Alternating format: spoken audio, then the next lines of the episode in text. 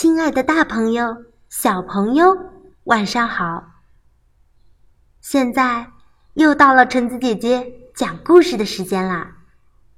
这次我要分享的故事叫做《搬过来，搬过去》。故事的主人公仍旧是我们的长颈鹿小姐和鳄鱼先生。看看这次他们两个之间会发生。什么有趣的故事呢？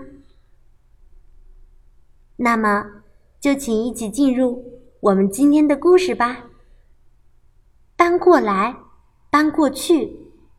达尼拉·库洛特文图，方素珍译，少年儿童出版社。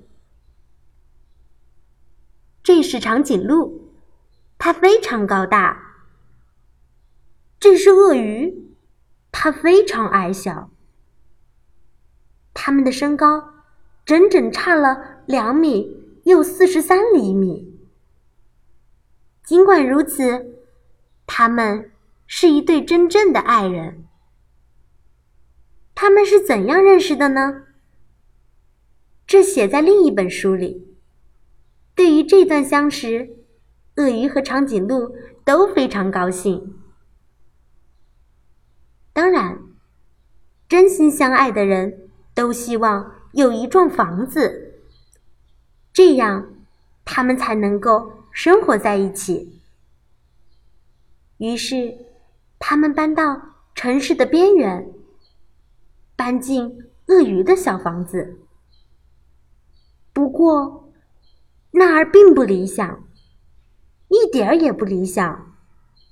长颈鹿走到哪儿？都会撞到头。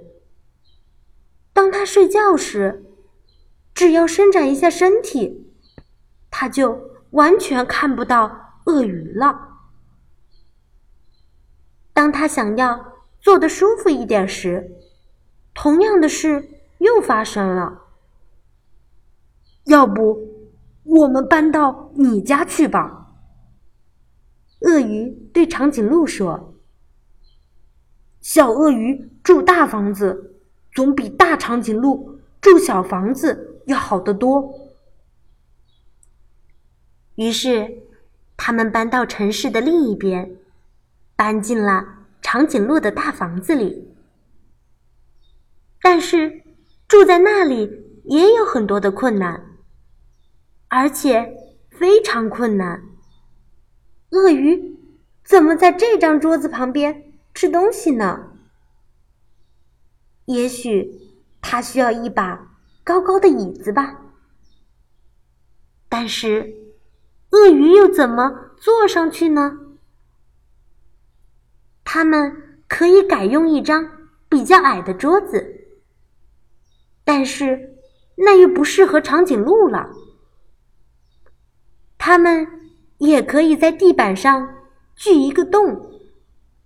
长颈鹿坐在地下室，只需把头伸到地板上面来。但是长颈鹿的脚会冻得冰凉冰凉的，这样对它可不好。还有许多麻烦事儿呢，门把手太高了，鳄鱼够不着；楼梯太陡了，鳄鱼上不去。马桶太大了，甚至晾衣服都有困难。即使鳄鱼已经学会了走绳索，鳄鱼和长颈鹿越来越难过。事情不能再这样继续下去了。鳄鱼不能忍受这一切，长颈鹿也是。唯一没有问题的地方就是床。当他们躺在床上时，高度才会相同。这时候，他们才可以望着彼此的眼睛，给对方一个最甜蜜的微笑，就像当初一样的快乐。于是，他们想出了一个解决问题的好办法。第二天早上，阳光灿烂。鳄鱼和长颈鹿在花园里制定了一项伟大的计划。他们开始挖一个巨大的坑。他们敲啊，钻啊，凿啊。他们拿来了木板、树干和玻璃。